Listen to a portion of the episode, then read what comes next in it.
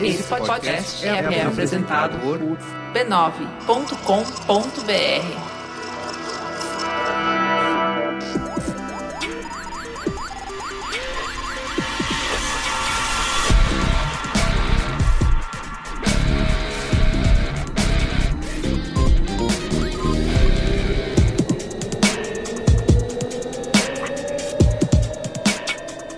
sou o Carlos Merigo, esse é o Braincast número 337. Estou aqui com Luiz Assuda. Opa, e aí? E temos convidados super especiais aqui, a Flávia Penido. Oi, gente, tudo bom? Flávia, você que já esteve aqui no Braincast passado, né? Tive, tive, acho que no começo desse ano, não foi? Isso, a gente Acho falou de censura, né? Lembra quando é Isso, censura? isso. Exatamente, tirei você diretamente das suas férias De Ilhabela, em isso mesmo. Ilhabela. Mas foi um prazer, é sempre um prazer estar aqui com vocês. Muito bem. E também temos aqui o Marcelo Souza, né? Sim, sim, eu mesmo. Obrigado pelo convite, um prazer estar aqui com vocês hoje à noite. Muito bem. O Marcelo que é presidente da Brad e diretor executivo da Market Data, certo? Isso mesmo. É, estamos aqui reunidos para explicar o que, que é né, o tal do LGPD, a Lei Geral de Proteção de Dados, Olha, certo? você, nunca me traz para assunto galhofa, né? Só Marco Melo, Luiz e Gino. Ô, Luiz, Você é o nosso guardião, Tá certo, né? Tá Dos certo. dados e da privacidade. Fico, fico, fico com essa incumbência, então, tá Isso, certo. exatamente. Ele é a segurança. Quando nada dá certo com os outros convidados, ele segura. Isso aí, olha aí, Luiz. Assunção. Olha aí, que, é beleza, que beleza. Então, nossa ideia aqui é fazer esse, um pequeno manual aí para se compreender o que é essa Lei Geral de Proteção de Dados, tá bom? Ok. Mas antes, quero aqui ó, divulgar a família B9 de podcasts. Você pode acessar podcasts.b9.com.br. Tem podcast para todo mundo lá, para todos vocês. Pode ouvir diretamente no nosso site, ou assinar no seu aplicativo preferido, ou na sua plataforma preferida, no Spotify, por exemplo. No Deezer também dá para ouvir. E aproveitando que o Luiz Assuda tá aqui, ele pode falar do mais recente Mupoca que foi ao ar, Luiz Assuda. O problema é como a gente tá numa espécie de fenda temporal. Ah, é mesmo, é verdade. Então eu tenho que falar sobre o próximo Mopoca, que eu ainda não, Não faço fez. ideia Não. do tema. Fala do que. E aí, ou falar de, da outra quinzena, Isso, fala que a gente do deu uma. penúltimo, então. Tá, a gente deu uma elogiada aí nesse novo estilo literário que surgiu na internet, que é a da fanfic corporativa, do lirismo de escritório, que são essas pessoas que ficam no LinkedIn enaltecendo reuniões, Lirismo. ena- tipo, engrandecendo tapinha nas costas e Sim. criando metodologias de marketing nessa rede social, como hashtag olho de Tandera. ah, é, tem isso. Tem isso. Eu acho que urge uma nova temporada de The Office, né? Nossa, urge. Que não, não existia, né? O advento do LinkedIn. você sabe que esse foi o programa que eu resgatei, algo que eu prometi fazer aqui na primeira Copa do Mundo de Buzzwords, Uhum.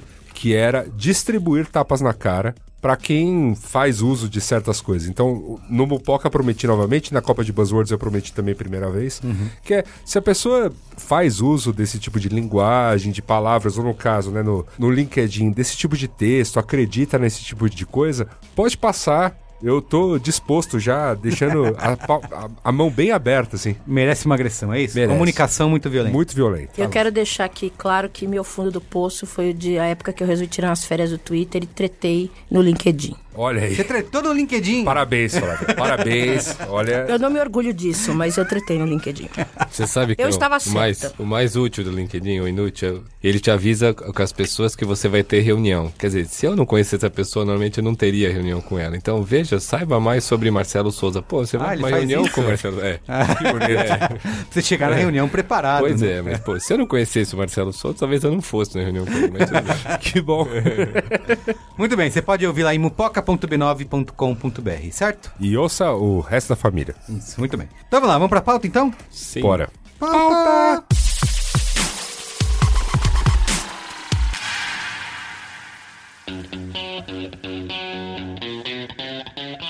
Muito bem, então LGPD, Lei Geral de Proteção de Dados, né? Foi sancionada em agosto de 2018 e vai começar a valer em agosto de 2020, né? Quem pode fazer, explicar em 280 caracteres rapidamente do que, que se trata, qual é o objetivo dessa lei? Hoje a gente tem convidado. Isso. Primeiras sobrar pra mim? É, todo mundo olhando pra você, Flávio. Muito bem. A Lei Geral de Proteção de Dados é uma lei que veio como o próprio nome diz, para proteger os dados pessoais Nossa, a voz dela fica sexy falando de lei de proteção de dados. Ai, adorei isso. né?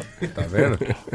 assunto assunto Então, o que, que a gente está falando? A gente está falando de direitos de personalidade, né? A gente está falando dos direitos de personalidade, os direitos que a gente tem de ter a nossa personalidade, a privacidade é, um- é uma parcela dela, defendidos, né? Quer dizer, protegidos. A Lei Geral de Proteção de Dados, que já foi publicada e vai entrar em vigor em agosto do ano que vem, parece muito tempo, mas é muito pouco, porque eu vim aqui para dar uma assustada em vocês, já já eu falo sobre isso. Ela vem um pouco, a gente pode dizer que ela é meio filha do GDPR europeu, né? sim.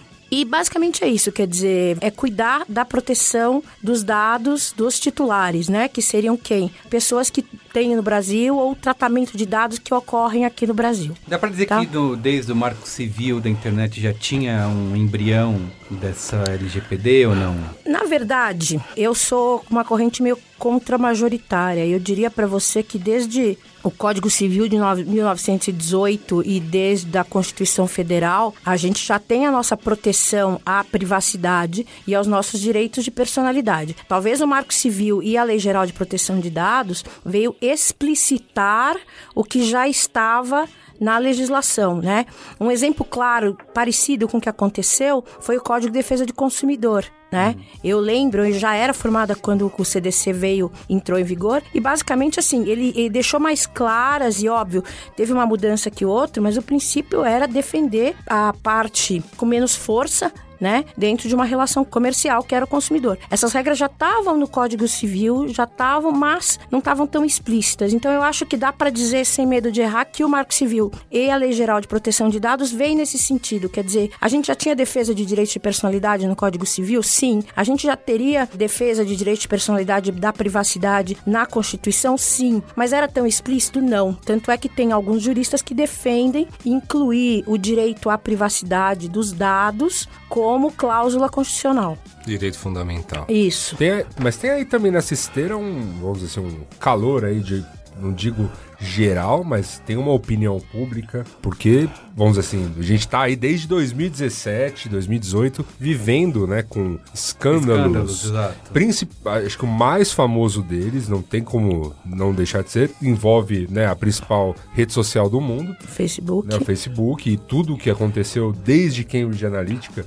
que acho que é o principal, mas a partir daí a própria Europa se mexe, né? É, O que acontece é que agora tá todo mundo olhando para isso, né? Uhum. E aí isso traz um foco especial. De fato, é, como a Flávia comentou, existiam muitas das, das questões do respeito ao direito à privacidade estavam colocadas no Código Civil, estavam colocadas no direito do consumidor, estavam colocadas no marco da internet. Agora, a lei ela traz um pouco mais de clareza. E a- Acho que tem dois aspectos importantes. Pr- Primeiro que até o Marco Civil não estava claro o que era dado pessoal e agora a lei esclarece um pouco mais. Ela até coloca aqui, olhando para o digital, né, para a questão do IP de máquina, do cookie, ela já, ela já classifica isso como um dado identificável, portanto um dado de pessoal. E uma outra coisa que ela traz também muito claro é, é o tamanho das penalidades, né? Eu vi um advogado dizendo uma vez que a- já existiu o leão, só que antes ele não tinha dente. Agora o leão é igualzinho, só que ele tem dente. É, dá dá para prever o tamanho da mordida. Apesar de ser assustador, como a Flávia diz, acho que a gente passou por uma fase que o mercado se assustou um pouco mais, agora a gente está começando a entender um pouco mais do tema.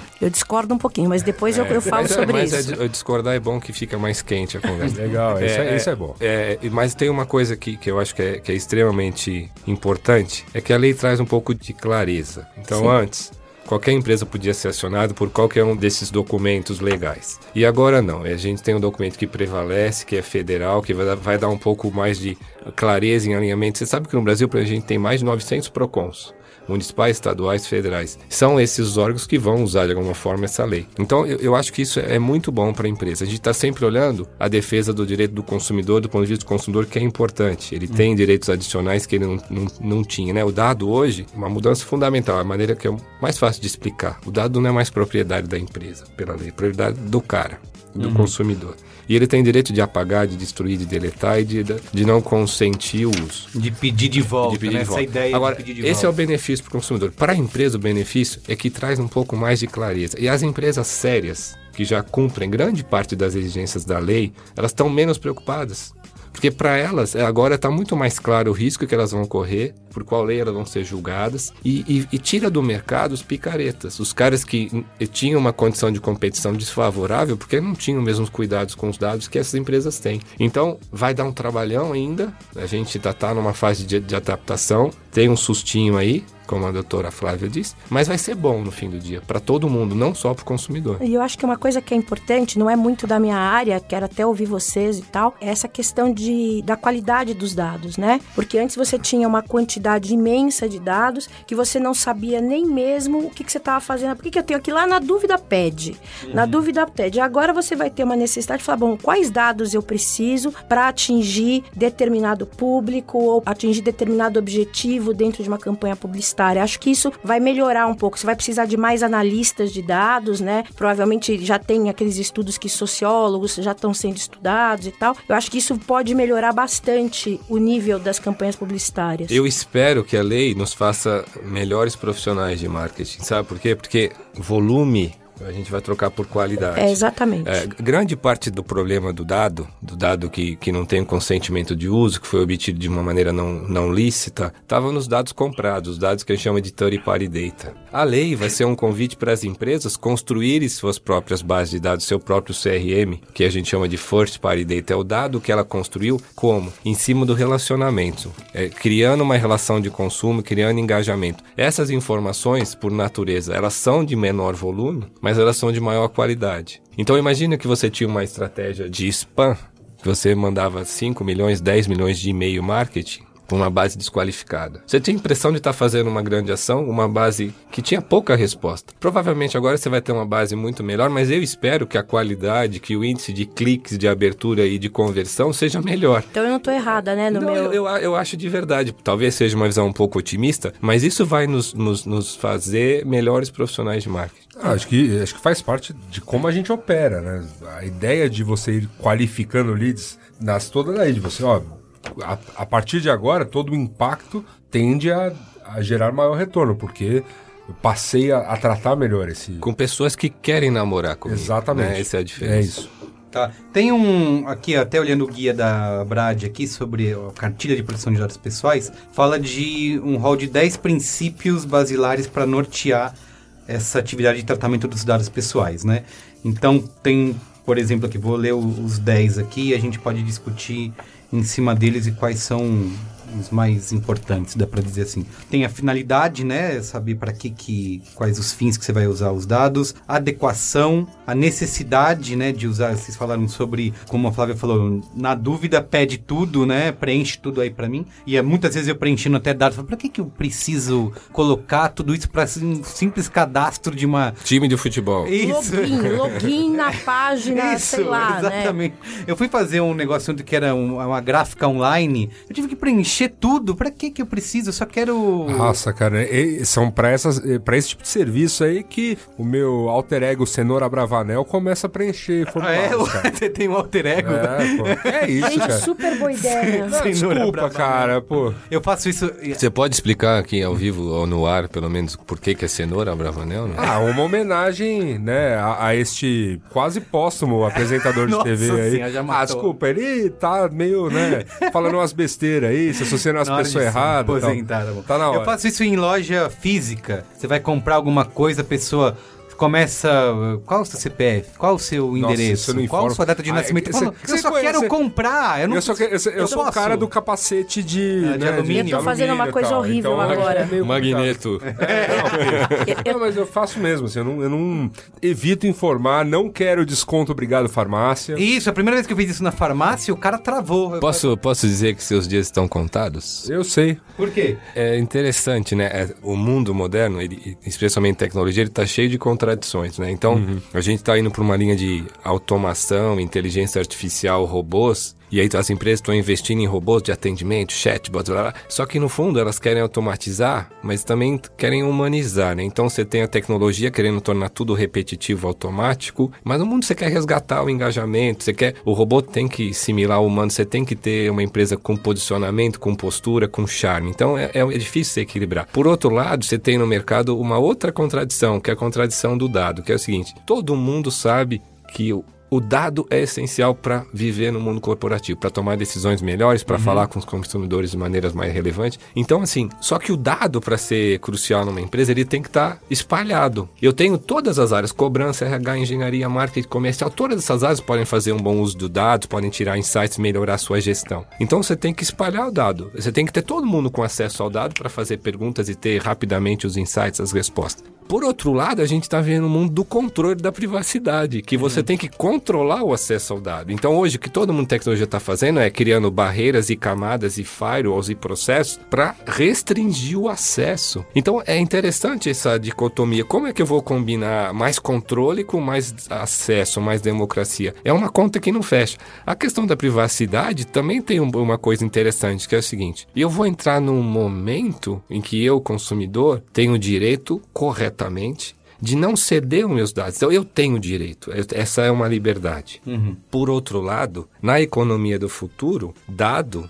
ou privacidade vai ser luxo, porque se eu não ceder o dado, não acessa nada. Eu vou pagar mais caro. Por exemplo, se uma Ah, a minha, acontece. a minha opção na farmácia é um exemplo. Na farmácia, mais ou menos, porque tudo tem desconto lá, né? Tem plano de saúde, tem. É verdade, tem- é o teu verdade. cachorro chama Bob, ah, então você tem. plano- É assim. Mas, mas pensa uma coisa. A seguradora vai te perguntar: você pode compartilhar os seus pontos da, da sua carteira ou suas multas? Ah, eu não quero, é o seu direito. Ah, então infelizmente eu não sei como você dirige, o teu seguro não vai ter o desconto. Esse é o, é o mundo do futuro, é uma troca de dados por serviço. Então é interessante você imaginar: a privacidade é um artigo de luxo Sim, no sim. Futuro. Ao mesmo tempo, ela é um direito fundamental. Claro. Né? Mas aí tem muito dessa questão da finalidade, que hoje ainda é uma, um campo cinza. Porque informar meu CPF na boca do caixa da farmácia abre um mundo gigantesco de possibilidades de dados. Que se eu tivesse a, a certeza né, da finalidade justamente, olha, eu tenho a certeza de que a farmácia vai usar para isto, isto, isto, isto. Hoje essa clareza não existe. Então, por hora, eu prefiro não informar nada, pago mais caro no remédio. O cara quiser saber só meus pontos de carteira, né? Ele pode me solicitar meus pontos de carteira, por exemplo, para eu fechar meu seguro de carro.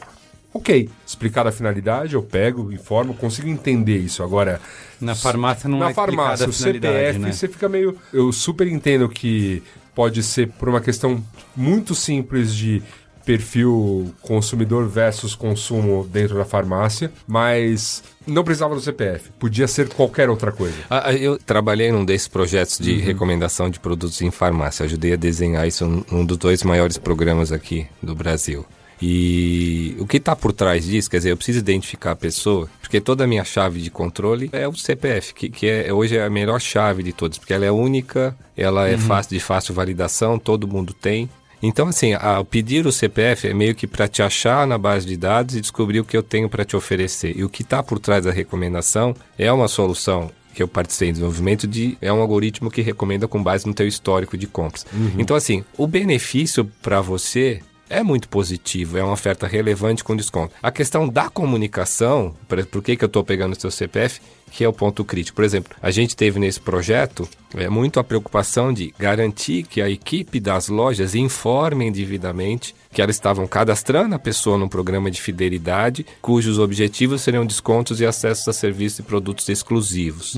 Só que é muito difícil controlar numa operação com alto turnover, com mais nessa essa drogaria tinha mais de mil lojas pelo país, que o discurso continue atualizado. Atualizado. Então entra no piloto automático, me dá o teu CPF. Isso, é, Então, a e aí- pessoa vai pedindo, e vira, né? E se vira pro cara que tá lá na ponta, que é o funcionário, uma meta, é aí que ele não vai explicar mesmo. É, o cara só vem puxando, assim. E aí a gente vê um problema que pode surgir aí daqui pra frente, né? Que é o seguinte, a gente tem o Código de Defesa do Consumidor que fala o quê? Que tem o princípio da inversão do ônus da prova. O que, que é a inversão do ônus da prova? Ou seja, quem tem que provar que determinado fato aconteceu ou não é a empresa e não o consumidor. Então você fala assim, pera, peraí, o que estão fazendo com o meu CPF? Não, mas a gente, quando lá no caixa a gente falou que a senhora ao dar o CPF, ele ia ser usado pra isso, isso, isso. Ué, não, Não foi falado. não, não falei. Não falei, mentira. Quer dizer, vai ter aí um monte de problemas que vão precisar ser contornados, né? Que ainda hum, começaram a ser analisados com maior profundidade, né? Gente, a, gente, a gente usa esse exemplo, mas ele é só um exemplo anedótico. Isso, isso. Mas é que ele é muito utilizado por conta de política de seguradora norte-americana já, né, utilizando esse tipo de dado. Não, pra- seguro de vida, Seguro o, de vida. convênio médico. Não, então, pera um pouquinho. Por que, que você comprou esse, esse, esse remédio? Você comprou sem receita médica? Não, peraí, eu não vou autorizar a cirurgia X. Você tem esse problema que já aconteceu, está acontecendo em outros países e que vamos ver o que, que vai acontecer agora. É, eu, te- eu li um caso interessantíssimo de um aparelho que eu sou obrigado a usar. Eu tenho que revelar uma coisa aqui. Eu roncava.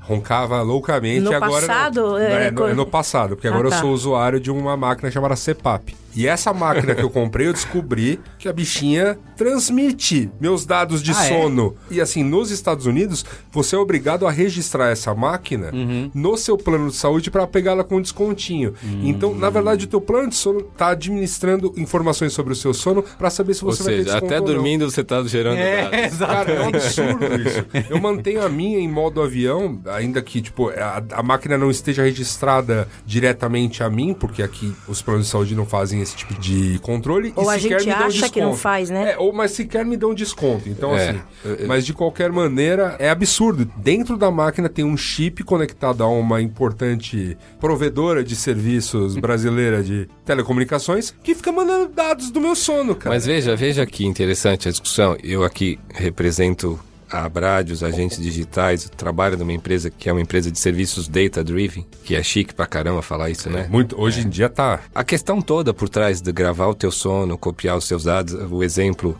que a doutora Flávia deu, tem muito a ver, é, não pelo dado em si, mas pela ciência e pelo consentimento do consumidor em estar passando esse dado. E a lei traz, voltando à tua, à tua pergunta, que assim, é uma obrigação que exista em determinadas situações um consentimento ativo e expresso. Então ele tem que dizer: eu autorizo você capturar esses e esses dados para esta e essa finalidade. E ela também traz o- uma coisa nova que aí sim não existia no, no Marco Civil, que é: eu posso a qualquer momento ligar na empresa, cancelar e pedir para alterar esse dado. E, e se você tomar qualquer decisão esse dado, eu quero saber por que você tem que me explicar por que, que você tomou. Então, assim, a lei traz questões para o consumidor muito legais. Então, assim, por exemplo, no teu caso, se estivesse claro, eu no- na tua situação, que eu estaria transmitindo dados do sono, é, talvez eu não tivesse nem aí, porque se eu não tenho um plano de saúde, por exemplo. tá. Claro. Agora, se eu souber que ela está usando isso para aumentar o valor depois da minha mensalidade do plano de saúde, talvez eu não compartilhasse, se fosse uma opção. Então, eu, eu acho que tem a ver, a lei traz essa possibilidade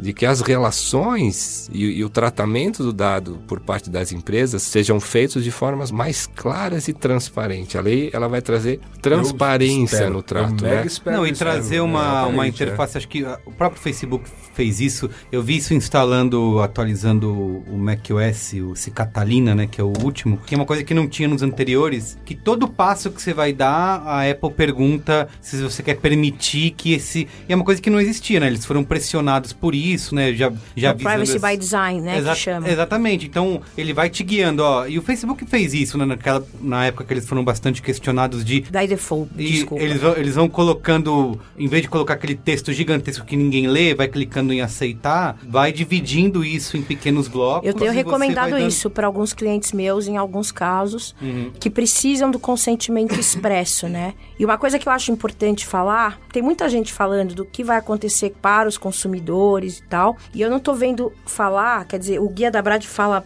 aliás, uma das coisas que ele fala bem, tá todo mundo falando só em consentimento, consentimento, consentimento, consentimento. Consentimento é só uma das formas legítimas para você tratar os dados. Tem várias outras formas de se tratar dados que não necessariamente precisam do consentimento expresso. Isso é um ponto que eu acho que tem que ser falado para quem vai trabalhar, principalmente o pessoal de publicidade e tal, que isso já deve estar sendo falado. E o outro ponto é que todo mundo está falando o que fazer com os dados e ninguém está pensando em como cuidar dos dados da sua empresa. Porque todo mundo vai ter que estar em conformidade, principalmente quem fornece para os grandes players, porque eles vão exigir isso por compliance, né? E eu tô vendo todo mundo sossegado, lindo, maravilhoso, e já tô vendo que depois do carnaval vai sair todo mundo desesperado, sabe? O que tá acontecendo? Tá- Sabe aquela coisa, aquele meme do, do, do Cebolinha, né? sim. Então isso são duas coisas Vou que eu lançar queria o bloco deixar... do LGPD.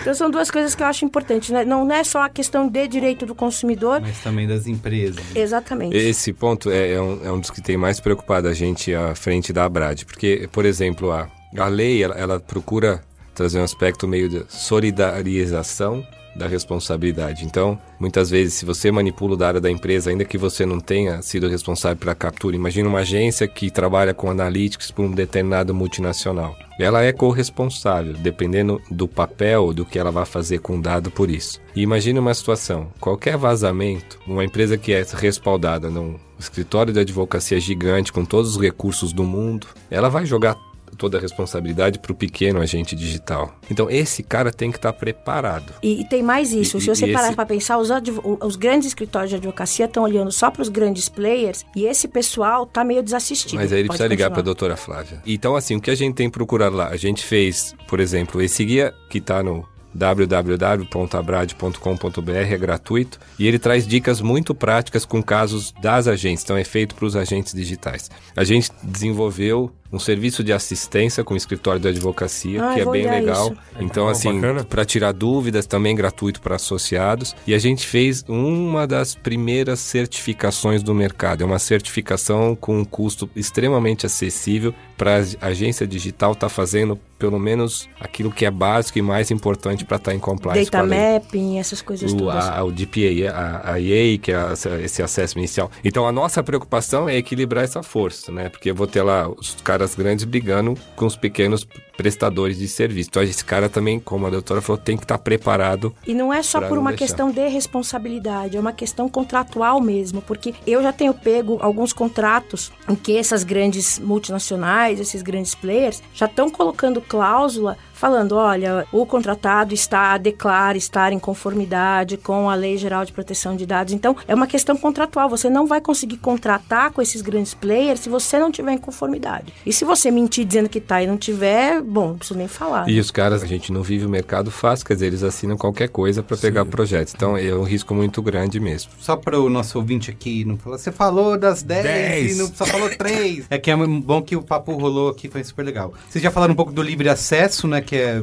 possibilitar que as pessoas possam ter acesso aos dados que elas estão gerando e saber como que eles estão sendo tratados, né? Um outro ponto aqui, o quinto, que é a qualidade dos dados, né? O que, que é a questão da qualidade dos dados? Os dados têm que estar corretos. Tá aqui, ó. Até vou ler aqui o, o Tá. livro, o guia da Abrad. Garantir aos titulares correção, clareza e atualização de seus dados pessoais em posse do agente de tratamento. Então, quer dizer, aquela coisa, né? O endereço de 1588 que você colocou Sim. no cadastro de não sei o quê. Que você quali- continua recebendo que coisa. você continua recebendo coisa. Então, o princípio da qualidade dos dados é isso. Tá. Tem o da transparência, né? Que tá claro para ele o que, que eu tenho de informação sobre ele a qualquer Sim. momento. Tá. O da segurança, que é Eu cuido bem. Isso, que não É. vai ter vazamento de dados, É. como a gente tem notícias diárias, né? Opa! De, de grandes empresas deixando dados vazarem. Você pode, inclusive tem um site que você pesquisa isso, né? Para ver se seus sites vazaram e quais serviços foram. Eu uso um gerenciador de senhas, por exemplo, o OnePassword,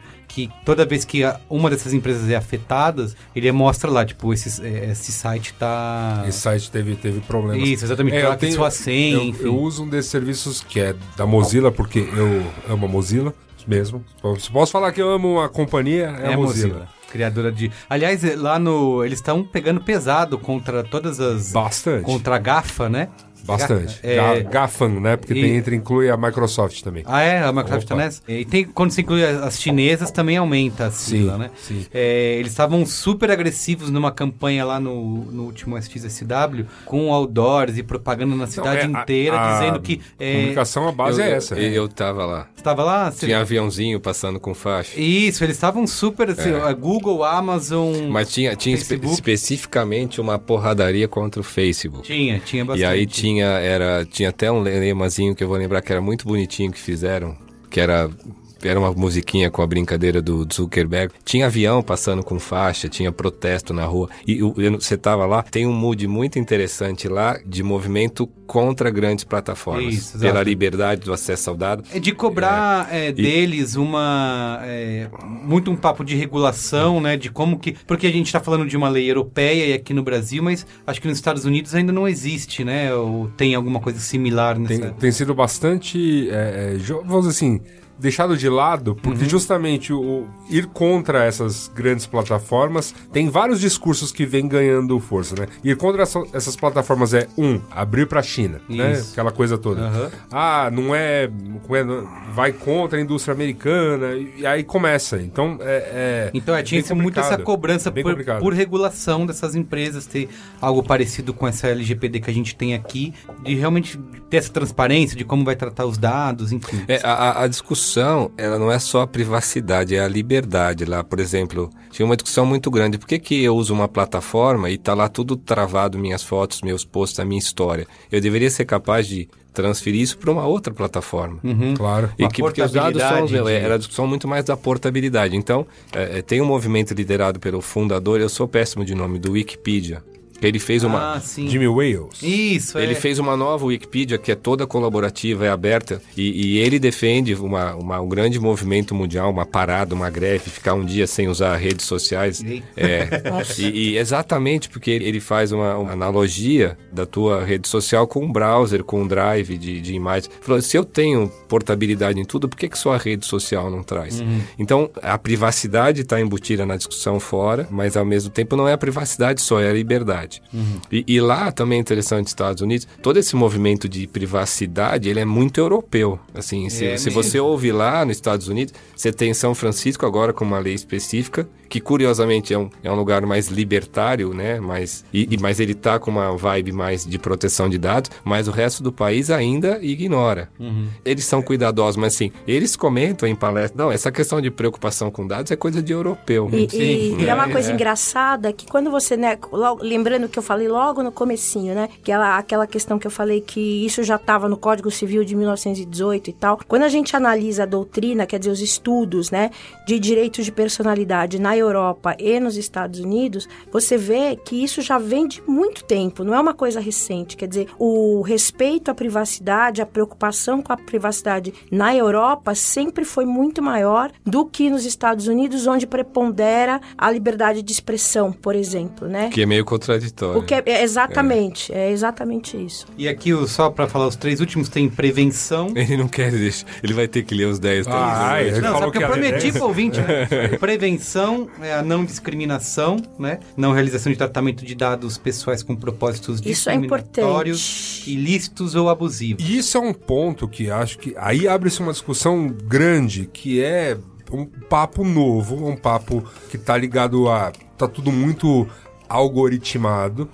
E é válido a gente começar a discutir que é uma vez que hoje quem roda boa parte dos cálculos são algoritmos, enfim, você tem uma base de dados e você tem máquinas rodando cálculos para determinar destinos das pessoas que estão ali por trás daqueles dados, esse cálculo tem viés e é, um- é uma discussão bem importante que está rolando neste momento. Então, nos Estados Unidos, eu vejo os congressistas, né, principalmente esses mais pró-povo, se engajando nisso, de falar: sim, isso, isso tem viés, é um viés contra minorias, é um viés contra os negros, é um viés, sabe? Existe. Porque não por maldade, né? Porque não tem um, um diabinho lá frente, mas tem viés de isso ser programado por homens brancos do Vale do É, Silício. eu nem sei se não tem maldade, mas Pode assim, ser que tenha, eu acho que que, a gente tem, a gente É. tem dois pontos aí, que aí quando você fala da questão dos dados automatizados, você também tem fala do direito à revisão dos dados automatizados, que também está na LGPD. Sobre essa questão da não discriminação, tem um episódio do The Good Wife que é sensacional nesse sentido. Nesse episódio, o Google da série, né, que eu esqueci como é que chama, e é o que acontece, um restaurante que ficava numa área um pouco menos nobre da cidade começou a quase quebrar, quase que faliu, porque o Google lá da série disse que ali ficava num lugar perigoso. Ou seja, lugar cheio de negros e não sei o que, Sim. etc, etc. Tem aquela discussão com o Waze, né? De mostrar lugares perigosos também. Você que... quer- Isso acontece na vida real. é, é, isso sim, mega então. acontece na vida real. Eu morava, eu, eu morava, eu vou- posso falar, eu moro na rua, na única rua que a esposa de Dória disse ser caminhável em São Paulo. rua vai andava. O lugar mais turístico que você pode imaginar em São Paulo. Tô errado? Não. Só que por algum motivo, o sistema desses aplicativos de transporte marcou ali como área perigosa. Ah, Eu é? explico o caso. Houve uma morte naquele quarteirão de um motorista desses aplicativos. Caramba. Uma história extremamente bizarra. Foi reportada em, em jornais e tudo mais. Dele, tipo, ajudar um casal a confrontar alguém que tinha os assaltado em outro quarteirão, em outro lugar. Viu o cara ali, saiu no meio da briga. Não sei porque diabos o motorista saiu do carro, levou uma garrafada e morreu. Essa, essa O cara morreu na discussão... minha rua e virou isso. Eu- os caras não, não iam me buscar determinados horários, não. Virou. Porque tá marcado como tá lugar marcado como lugar perigoso. perigoso. Essa discussão do algoritmo, ela é, ao mesmo tempo que ela é deslumbrante, né? Trabalho bastante com isso. Ela vai além da privacidade e talvez ela vai mudar o mundo da maneira que a gente conhece, né? Ela- a- é tão ampla, o leque de aplicações é tão amplo. Mas acho que a questão do viés, para mim tá muito claro. Por exemplo, se eu fui lá, não paguei uma conta, é digno, é justo uma empresa recusar um crédito, porque eu tenho histórico de mal pagador. Zero preconceito, é observação de dados de uma determinada Sim. pessoa. Quando você vai para a questão do algoritmo, o algoritmo trabalha com aproximações e ele, ele, ele trabalha com médias, com estatísticas. Então, ele percebeu que a maioria das pessoas que dão calote, né, como eu, usam barba comprida, têm entre 40 e 50 anos e moram na rua Vai Andava. É, então ele, ele assume que potencialmente as pessoas que moram lá com essas características também são caloteiros e pode negar um crédito. Então aí que começa. Agora o problema é que pode ter lá você que tem barba comprida e, e deve ser um pouco mais novo que eu, mas enfim, por exemplo serve. Você não é caloteiro, mas ele te recusa crédito. Então isso é um preconceito. Eu estou inferindo para você algo que não é de fato. Então esse uso de dados de proxy aproximados, a tua geografia, no caso onde você mora, não é um dado teu, não é o teu histórico, você não foi caloteiro. Aí é que está a grande questão. Então, assim, Ainda que não existam pessoas brancas mal intencionadas, o modelo ele consegue replicar o que, na média, as pessoas historicamente fizeram a partir de uma dada base de dados. E essa base não é perfeita. É aquela coisa, né? Né? Estatística, aquele, aquela, aquela matéria que a pessoa pode morrer num rio com um metro e meio de profundidade, né? Média, profundidade média. É isso né? aí. Sim. Não, mas o, o ponto, eu acho que sim, acho que super válido a gente olhar por aí, mas assim, a gente ainda tem problemas, porque a gente confia cada vez mais, não apenas na questão de análise, ou seja, de você pegar um punhado de dados existentes e, e- e tirar algum, algum cenário daquilo, porque a gente tem muito dado de muita gente, na predição, né? e você fazer previsões. E acho que esse é um detalhe onde o, o- o viés pega forte, assim. Eu não sei se vocês leram aquele Weapons of Math Destruction. É um livro muito livro. maravilhoso. E eu acho que isso é uma questão que a maioria das pessoas e dos consumidores, e quando a gente passa a pensar num pessoal mais simples, com menor poder aquisitivo, isso é realmente geral, né? É que as pessoas não têm a compreensão que o algoritmo, na verdade, é formado por vários dados lançados pelos humanos, né? Quer dizer, basicamente é que nem aquela coisa de como é que você vai entrar na FUVEST. A história para direito tem peso 3, química tem peso 1, português tem. Se você mudar todos os pesos, como quando, por exemplo, o Facebook muda algum tipo de detalhe no algoritmo, você muda todos os A, resultados. mes- a mesma prova, o mesmo resultado te leva a diferentes ah, conclusões. exatamente. Então, eu acho que isso ainda não está muito claro para a maioria da população. E aí que vem, quer dizer, as pessoas precisam entender isso, né, para poder exercer um direito que está na LGPD, que é o direito da revisão das decisões automatizadas, né, que quase saiu, se eu não me engano, da. E da olha- e olha- Ela, ela, ela era, era por pessoa humana. E isso caiu pessoa humana. Então ele tem direito de revisar, mas não necessariamente é uma pessoa que vai ler o código. Isso seria talvez justo, mas muito complexo de ser implantado. Sim, né? sim, sim, E não me tire aqui como, como é uma pessoa contra essa evolução. Na verdade, a gente gravou um bom programa sobre ciência de dados aqui no passado recente e a gente é super empolgado com as possibilidades que os dados abrem. De fato, entender melhor onde a gente está, onde a gente vive, como a gente pode melhorar, por exemplo, os serviços públicos, como a gente pode melhorar, inclusive, a, a questão do ambiente de negócios para as empresas, como elas podem prover Com serviços. certeza. Isso tudo é fantástico, isso tudo é, é muito bom, mas o que a gente não pode negar é que há um, indiscriminado mau Gente, uso que acontece. Não existe nada totalmente bom nem totalmente Exato. ruim. Um carro serve para levar uma pessoa para o hospital e serve para roubar banco, né? Ou sequestrar pessoas. Então,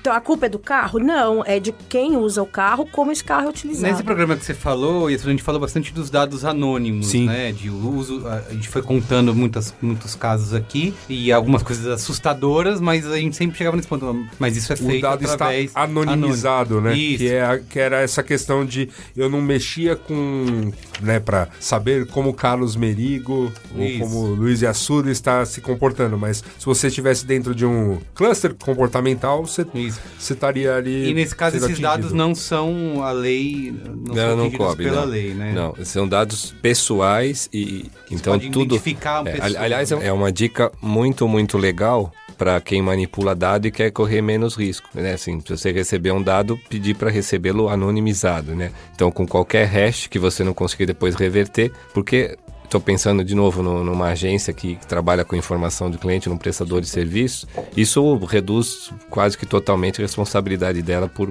proteção risco, de né? dados. É o risco. Então, isso é é uma dica bem, bem legal. É, eu tenho atualmente operado com alguns dados de fintech, né? Esses dados me vêm já anonimizados, né? Então, para fazer o trabalho que eu preciso ali de é, cruzar, né? O, vamos dizer, comportamento dentro do site versus que eu tô vendo no Analytics versus plano de mídia, esse tipo de coisa, esses dados já me vêm anonimizados. Eu não, não E- faço ideia de quem é o ser humano, eu só pego o mapa de comportamento para ver se ele esteve, por exemplo, foi impactado por um determinado programa de TV ou por outro. E tem uma categoria especial que são os dados sensíveis, né? Quais são esses dados?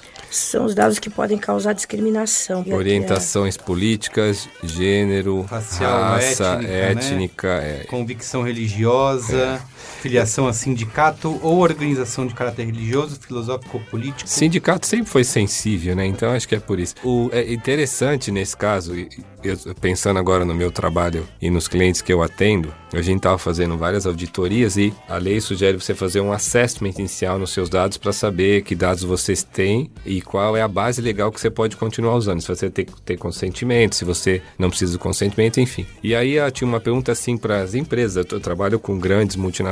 E aí assim, você possui dados sensíveis? E qual é a resposta unânime? Não. É, Mas tá bom, vamos mais a fundo. Dados sensíveis e dados de menores, que também tem outras implicações. Pega aqui, onde é que você conseguiu essa lista? Ah, numa promoção, na concessionária, eu capturava o dado lá, esse é um caso de uma montadora.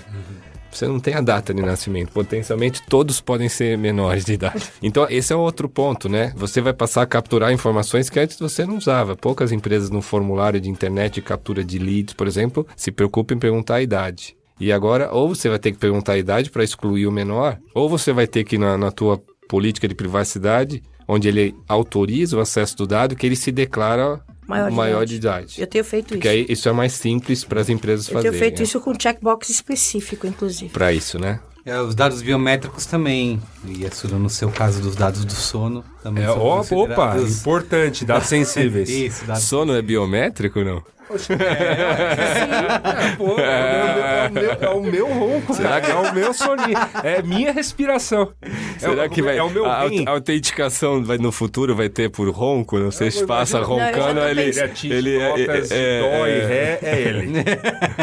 É, assim, a gente tá falando bastante dos problemas, mas vamos pensar na pessoa que no empresário tem uma startup, né? E tá querendo descobrir e trabalhar. Qual que é o jeito correto de capturar esses dados? Tem um. Como ele pode começar a entrar na linha, digamos assim? A primeira questão, que se ele vai capturar dado, é entender qual é a base legal, que é aquelas que a gente comentou no início da nossa conversa. Se ele estiver capturando dados, geralmente, de um cliente, que, que ele já tem uma relação de contrato ou de prestação de serviço, está implícito que ele tem autorização. Então, isso é, é um ponto que a gente está amadurecendo, porque no início todo mundo achou que ia ser necessário ter um consentimento. Nesse caso, existe um consentimento implícito na relação que lhe autoriza a falar com ele. Então essa é uma interpretação. Quando você vai para uma captura, você criou um produto novo, vai capturar gente nova, é muito importante você ter o consentimento. Nesse consentimento, aliás, o consentimento é uma coisa arriscada, porque você aposta tudo nele, mas não está muito claro a sua política de privacidade, ele pode jogar contra você. Mas é você deixar claro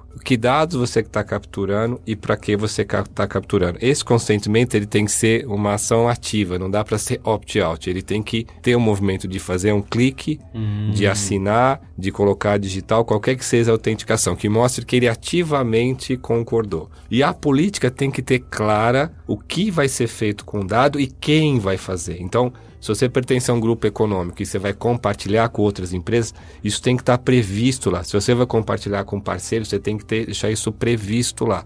Então, esse é o cuidado. A primeira coisa, na captura, entender qual é a base legal e, sendo ela consentimento, ter um texto de consentimento que seja dessa maneira complementando aí o que o Marcelo falou, né? Vamos juntar essa questão da base legal, que seria o contrato, quer dizer, necessidade dos dados para execução contratual, com os princípios, né? De finalidade, adequação e tal. Então, digamos que você está comprando numa loja X um celular, tá? Quais são os dados que você vai precisar? Você vai precisar do nome completo, você vai precisar do CPF para poder emitir a nota fiscal, você vai precisar do seu endereço de entrega do bem, porque você precisa entregar, né? Você vai precisar dos meios de pagamento, porque você vai precisar pagar, mas você precisa saber se a pessoa é advogada ou se ela é ferente, uhum. você precisa saber quantos anos ela tem. Então, assim, dentro de todo um, um, questionário lá que são informados, alguns preenchem os requisitos de finalidade, adequação, que não necessitam de consentimento, porque está dentro da base legítima de relação contratual, e outros que você está pedindo porque vão formar a sua base de análise, de uhum. vendas, etc. Esses precisam do consentimento expresso, né? E aí que eu acho que entra essa questão. Então, olha, além disso, tem esses e esses dados que nós vamos fazer isso e aquilo, princípio da finalidade, né? Você deixa, né? Um exemplo bom de checkbox interessante, não sei se você lembra na época da Copa do Mundo, isso deve provavelmente vir já do GDPR ou das diretivas de privacidade que existiam Entendi. anteriores. Uh, vocês lembram quando comprava ingresso de, de, da Copa do Mundo? Você... É pra... Você acordava meia-noite. É, tem essa parte. Então, vocês lembram disso. Eu, advogada, só lembrava da parte quando você tinha que correr a tela inteira. Você lia? Eu sou advogada. eu sou advogada. Você não ia rapidinho lá? Né? não, eu dava uma lida na diagonal, mas lia, né? Mas você tinha que dar o checkbox em alguns capítulos específicos, estava destacado, que é como a legislação pede, hum. e um checkbox específico. Então, em alguns casos, não estou dizendo que todos, isso vai ser necessário. Você não vai ter mais poder ter, por exemplo, só um aceita os termos? Não, vai ter que ser. Não, não, é, é, você pode. O que ela está dizendo, se eu entendi, é que é tua responsabilidade que o texto seja entendível. Exatamente. Se é que existe Legal. esse termo. Então, uma das maneiras de fazer, ao invés de colocar aquela tripona que parece é, receita de medicamento, Isso, né? O, exato. Como é que fala? A bula. Uhum. É, você coloca os tópicos e para que a pessoa consiga entender facilmente e se ela quiser fazer o drill down, ela consegue um pouco mais. Agora, tem uma. A questão dos dados sensíveis exigem um segundo checkbox independente. Exatamente. E, se, e se você também... estiver capturando algum dado sensível. E além disso, agora eu vou complicar um pouquinho mais a vida de todo mundo, a transferência internacional de dados também. Lembrando que se você armazena todos os dados da sua empresa numa nuvem fora do Brasil, nós estamos falando de transferência internacional de dados. E aí o que acontece? Explode. Não, mentira. você precisa de consentimento expresso, né? Uhum. Então aí esse checkbox específico é recomendável, né? Ah, eu vi isso na, na, na TV outro dia, que eles é, atualizou o sistema. Aí apareceu lá que eu tinha coletar meus dados de voz, né? Sendo que eu não estou usando o serviço de voz, eu desabilitei. Mas para eu aceitar e que meus dados iam para a Coreia do Sul e iam ser tratados lá. Exatamente. E eu, tive... e eu não aceitei. E dizia lá que se eu não aceitasse, funções da TV iam deixar de funcionar. Eu falei, ah, vou, vou arriscar. Eu só quero ver TV. Isso, eu só quero ver TV. Eu não TV quero... que não seja smart ainda. Isso, exatamente. Mas eu fiquei pensando nisso, tipo, é, esse pedido de vou coletar sua voz e, te... e era bem transparente, Sim, tá? porque Tava na cara dura. toda transferência internacional de dados É. requer cons- consequentemente expresso ou tem uma outra alternativa que é a empresa signatária de uns contratos pré-ajustados, que é um pouco Tem que complexo. ter leis iguais ou melhores às nossas Também, privacidade. exatamente, exatamente. E pro nosso amigo usuário de rede social que tá lá no Facebook, botou toda a vida lá e os dados são abertos, isso também se enquadra Não, não? na verdade, tem um negócio que eu andei estudando bastante. ele- inclusive, você senta comigo e começa a falar disso 10 minutos depois que eu tô no bar, porque eu sou chata. é, advogada chata só fala de direito. É mentira, não é bem assim, mas às vezes acontece. Que é o princípio da autodeterminação informativa, que é inclusive um dos princípios que tá no guia. O que, que é o, pra- o princípio da autodeterminação informativa? É o princípio que aquela pessoa tem de determinar como as informações dela vão ser utilizadas. Então, quando você tem os dados que são tornados manifestamente públicos, tá? Eles não são mais considerados dados pessoais, ou ao menos eu, eu não lembro agora a denominação da lei, mas eles podem ser utilizados. As dúvidas são para quê? Né? Se você tem, tem um- um- uma das bases legítimas que tem aqui é o legítimo interesse, que é um negócio bem interessante E cinzento. e cinzento, exatamente. Para ver se você pode usar ou não. Então, profiling, por exemplo, é uma coisa que está muito em discussão. E aí você entra para os dados pessoais sensíveis, que na LGPD não está muito claro se quando tornados manifestamente públicos podem ser utilizados ou não. Na GDPR pode. Pela GDPR pode. Você vai encontrar juristas e advogados que dizem que não pode de jeito nenhum. Eu já fico bastante confortável em dizer que se a GDPR deixa, eu também posso fazer.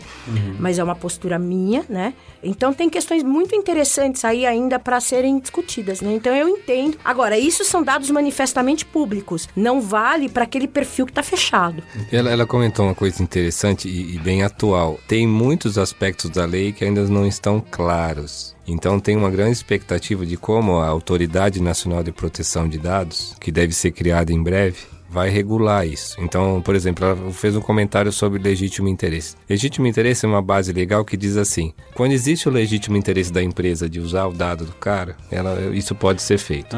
Que diabo é legítimo É, interesse? exato. Né? Consulte sempre e, o e, advogado. e aí, assim, tem, né? tem grandes brancos no Brasil e, e tem interpretando que marketing é legítimo interesse. Então isso Ah, eliminaria sim. toda atividade ou toda necessidade de ter uma outra base legal como um consentimento. Pesado, né? É Tem- pesado. Tem parecer E é um, disso? É um grande banco. E um grande banco que tem. Depois eu que quero tá na Europa também. com É. você. Então, mas é que a- na, na Europa pode. Então, mas provavelmente eles estão imaginando que se lá pode, aqui vai poder. que Até o teu comentário foi nessa linha. Então, depende muito. Então, assim, tem uma grande expectativa do mercado em quem vai compor a autoridade nacional. Que é quem vai, quem vai fiscalizar, é isso? É, que, é, que é o órgão que vai educar, informar e multar, né? Mas o Marcelo Essa já não deveria estar criado esse órgão para estar? Esse, esse, esse, esse, esse órgão foi uma, um problema, porque assim, ele, ele- havia uma sugestão de criação do órgão no- na- lei, mas quando ela foi sancionada pelo Temer, existia um vício de origem, assim que fala bonito, que assim, o Temer não podia criar nada que trouxesse um orçamento adicional, um custo adicional pela lei de responsabilidade fiscal. Então ele falou assim: vou aprovar a lei vetando isso, depois a gente muda É, no tinha uma projeto. outra questão também, que era se a autoridade nacional poderia ser criada, Criada pelo Congresso, legislativo, exatamente. E deveria ser pelo, É, pelo exatamente, executivo. exa- é muito bem lembrado. Então, assim, o que, que ele fez? Ele vetou sabendo que ia ser. E aí a lei passou pelas duas rodadas de aprovação e o órgão foi aprovado e ainda não foi criado. Agora tem que ter, o executivo tem que fazer um decreto com as condições de criação desse órgão. Acho que já saiu. inclusive. É, não, não, ele tá para sair. Eu até ontem conversei com os nossos parceiros lá, o escritório de advocacia, que o decreto ia determinar os moldes e as cadeiras, né? Já está definido uma composição da cadeira, como é do CGI, do Comitê Gestor da Internet, que tem presença do terceiro setor, do governo e da economia ativa, né, do mercado. Para o mercado são cinco cadeiras, são três cadeiras que vão ser dadas a confederações ligados a, a órgãos, sindicatos patronais, né, como a FENAPRO, e duas para associações e entidades de classe. Então a gente na Brad está brigando por um assento desse. Ah, sim. Por quê? Porque a gente quer estar lá. O mercado de comunicação é um dos que é mais afetado Sim, essa lei. certamente. né? Então a gente tá, a gente criou uma coligação com praticamente todas as associações. Aliás, foi um, um negócio bem legal que a Brad liderou do setor de comunicação. A BAP, FENAPRO, CNCOM, a BEP, agora entrou a NJ, a BERT, todos são, são acho que são três associações agora, porque cada dia entra uma, mas e, e a gente tem um representante que a gente está defendendo, a gente já teve no governo em algumas rodadas, a gente quer ter presença lá. Por quê? A lei, tudo leva a crer que vai para um caminho equilibrado. Mas muito desse equilíbrio vai ser confirmado ou não na composição. Sim, pela interpretação Ele da tem que ter a legislação. voz do consumidor, tem que ter a voz do mercado e a voz do governo. E quem não cumprir? Não, a questão de multa, acho que os advogados são ótimos para responder isso. Eles, eles até vibram. falam. Não, não, não é, Ah. não, não é. Eu sou advogada de consultivo, eu não gosto de briga, pelo amor de Deus. Então, você tem um caráter educativo, né? Quer dizer, a lei também tem essa autoridade nacional, ela não é só uma autoridade que tem como intuito só multar, multar, multar, sair com a indústria da multa.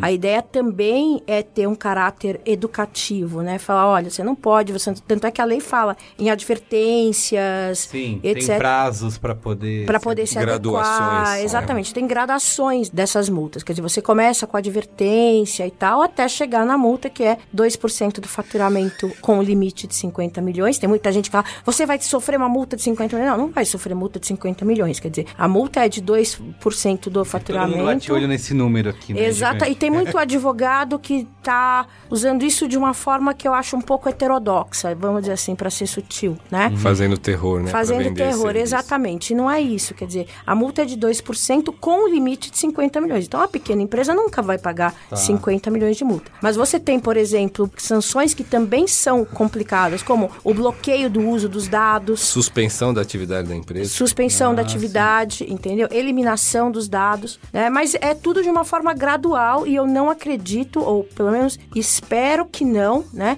Eu espero que a autoridade nacional, nos primeiros anos, tenha um enfoque maior no caráter educativo, informativo, do que nas multas. A expectativa é essa. Entretanto, os PROCONs estão aí, o Ministério Público está aí. Então, assim, não é só a autoridade que vai multar o que pode multar. Todo mundo pode ir para a justiça com a lei debaixo do Sim, braço. e uma coisa que ele falou que é muito importante é isso. Você tem um imbricamento, um encontro da Lei Geral de Proteção de Dados com o Código de Defesa do Consumidor. Aliás, não só com o Código de Defesa do Consumidor, como todo o ordenamento jurídico, porque agora está na moda. As pessoas sacam uma lei, ah, mas a lei essa diz isso. Não, não é assim que funciona. Você tem, é que nem carro, entendeu? O carro não vai andar se não tiver com o negocinho da gasolina, mesmo que os seus pneus estejam ótimos. Então, o ordenamento jurídico é isso, é um negócio que em perfeita harmonia, que deveria funcionar em perfeita harmonia, e você tem que atender todo o ordenamento jurídico. Não é uma coisa assim, ai, tá aqui, ó, LGPD, ah, tá ok, tá, mas você tá cumprindo o Código Civil, você tá cumprindo o Código de Sim. Defesa do Consumidor, e essa encontro do Código de Defesa do Consumidor com a LGPD, como o Marcelo falou, é bem sensível mesmo. Incrível, gente. Olha, dá pra gente ficar conversando aqui.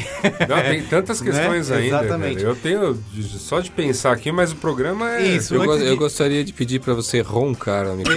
Ah, não, cara. Agora eu, eu como eu disse, Pra ficar eu, registrado. Eu, eu roncava. Agora eu Mas sou, é, agora eu sou um novo por que homem. você não ronca? Porque o ronco é privado. É. É verdade. Antes da gente encerrar e para tipo, pro qual é a boa, eu queria saber se alguma coisa que vocês queiram adicionar que tenha faltado aqui na nossa conversa, porque um tema super extenso, recomendo você, amigo ouvinte, a entrar aí no site da Brad para pegar a cartilha que explica muito bem, inclusive para quem, né, falando dos agentes digitais, a gente tem muito ouvintes do mercado de comunicação, né, que Sim. como o Marcelo falou, é um dos mais afetados por isso. Espero que consiga ter essa cadeira lá. E que e tem até tipos diferentes, né? Como se cada agente se enquadra, Sim. né? Qual que é o tipo de cada agente e de como que eles precisam é, trabalhar até agosto, menos de um ano, para poder se adequar. Eu né? acho que o importante é o que eu falei. Não pensar só na aplicação da LGPD com que você vai trabalhar com o seu cliente, mas pensar em se você, agência, por exemplo, empresa, está adequado para poder estar em conformidade com isso, trabalhar com os grandes players. E isso tem que ser feito já, não é depois do carnaval, entendeu? depois sim. do carnaval vocês vão deixar todos os advogados da área loucos. Ou muito ricos. Muito bem. Uma última provocação. Manda ver. A gente pode investir todo o dinheiro do mundo em segurança. todo que a gente quiser. E a gente vai estar tá fazendo isso e, por outro lado, os caras do mal vão estar tá descobrindo outras maneiras. A gente pode investir todo o dinheiro do mundo em segurança e a gente tem os nossos funcionários com intenção ruim ou não que podem estar tá vazando dado. É muito difícil você se cercar somente de processos de tecnologia.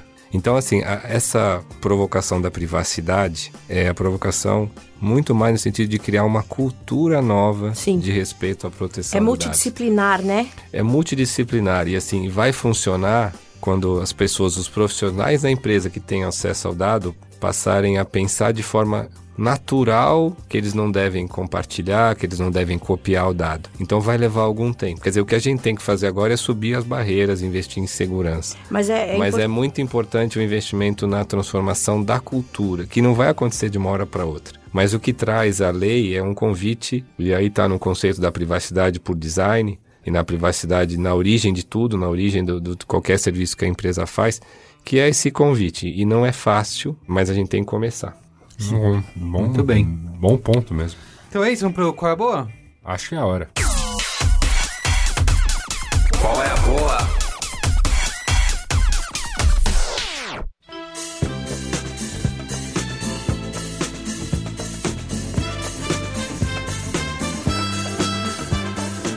Qual é? E essa semana, meus amigos, essa semana é uma semana muito emocionante para mim em termos de recomendações lequiflíquicas. É, por quê? Porque estreou a sexta e última Ah, temporada já sei. de BoJack Horseman. Você é um entusiasta. É uma você, série é desse- Você foi o primeiro é a uma falar. série já Maior feita nesse, série. nessa paradinha de streaming aí. Sei. Não, tudo bem, vai, eu gosto muito de Better Call Saul também. Tá. Mas assim, eu ainda não terminei a sexta, eu comecei a assisti-la, Uhum. mas é, é, ela é deliciosa, ela é, é E maravilhosa. você tá triste que acabou, é a última. É a última. Tô, bem, tô bem chateado com isso, mas quero, então, justamente eu não, não maratonei porque eu quero Saborear cada episódio. como- acho um que há vinho. controvérsias. É mesmo? Uma das melhores séries recentes para mim é o Good Omens, que tá na Amazon Ah, na Prime. Olha aí. É maravilhosa. É isso? É isso. Olha, eu vou, para depois tirar nossos convidados aqui darem seu é a boa, eu quero indicar, eu assisti na Netflix também o documentário do Bill Gates, né, que é o Código Bill Gates,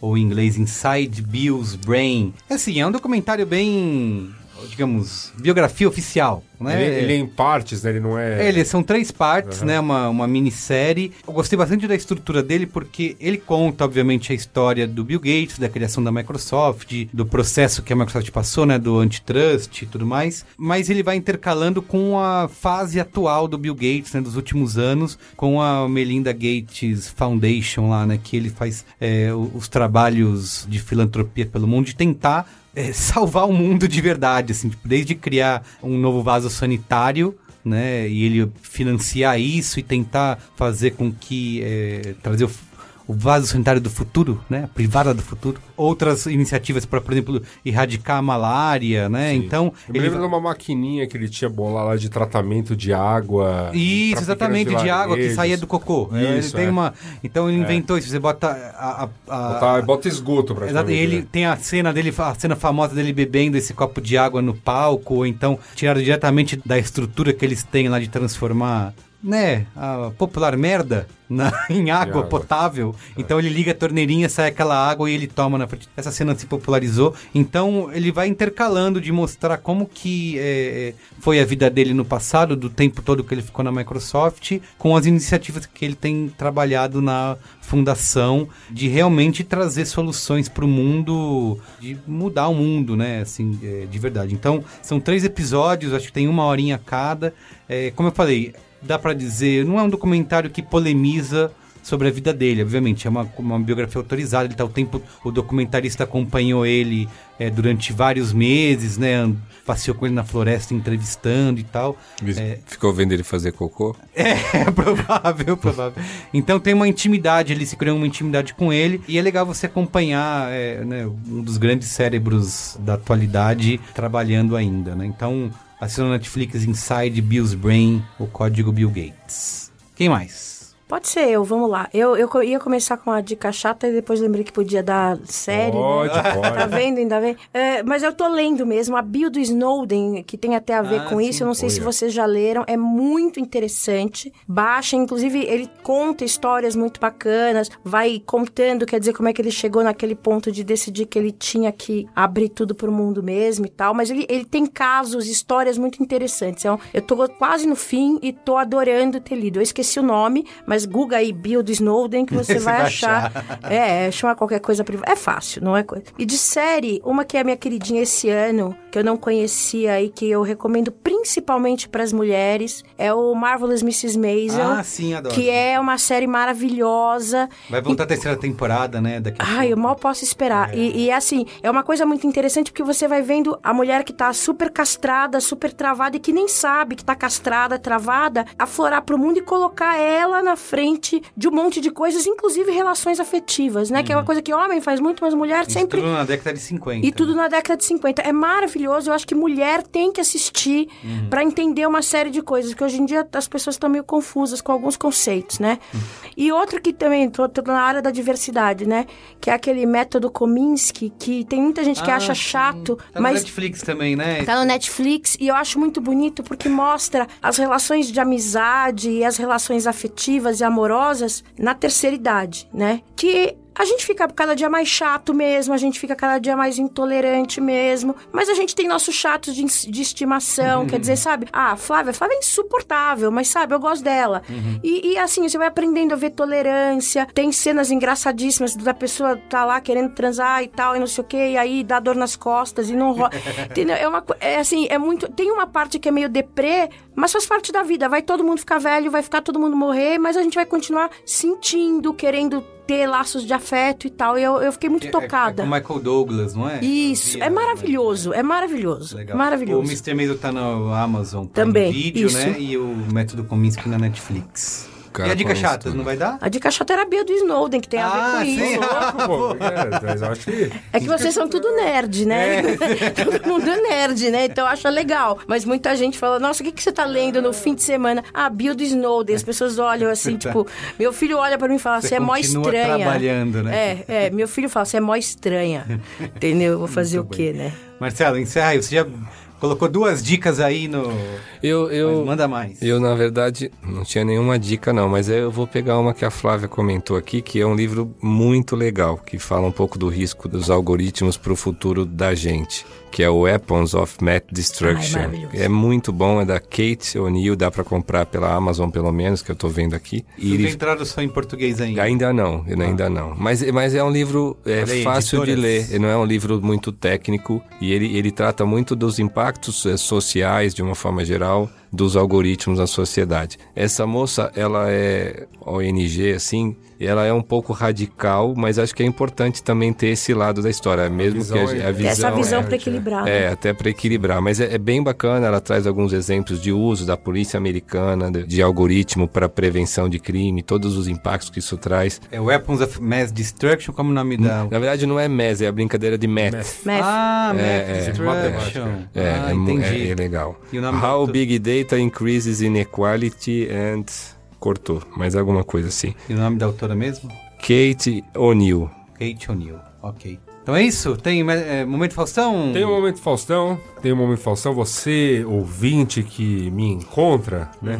Por aí. Esse por aí é sempre quase na Roosevelt, como o- fizeram Sandro Cândido, Arthur Ferragini e Rafael Jones. Um abraço. E também pro Felipe Souza, fazia tempo que eu não via, me lembro dele na, naqueles falecidos. Não, falecidos não, vou dizer assim, mas lembra lá naquela antiguidade que íamos para aqueles eventos do, do E-Masters? Lembro, lembro. Quando, é, aquela, aquela a gente Fui descobrindo muito, o Twitter. 2008, 2007. Nossa. é. Exatamente. E aí eu le- lembro dele daquela época, ele me encontrou no metrô por acaso. Ah, seu ouvinte capixaba tal. Felipe Souza, grande abraço aí. Muito bem. Também encontrou no metrô Pinheiros, descendo para as catacumbas do trem. É verdade. a Não, lá, lá são... Você isso. É isso aí. Você gasta mais tempo descendo que dentro do trem. É verdade, é verdade. Exatamente. Muito bem. E é isso, um grande abraço então para esses nossos gloriosos ouvintes. Ótimo. Gente, foi muito legal. Obrigado, viu? Obrigado, Flávia. Obrigado, Marcelo. Obrigado, Luiz Assuda, tá? Você também. Obrigado, Pode estar sempre eu- aqui, eu já viu? eu já me sinto assim Pode como- voltar sempre. Eu já me sinto como um convidado especial, isso é uma parte importante.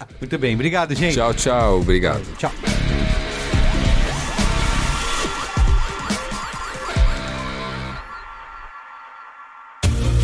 Este podcast foi editado por Caio Corraine.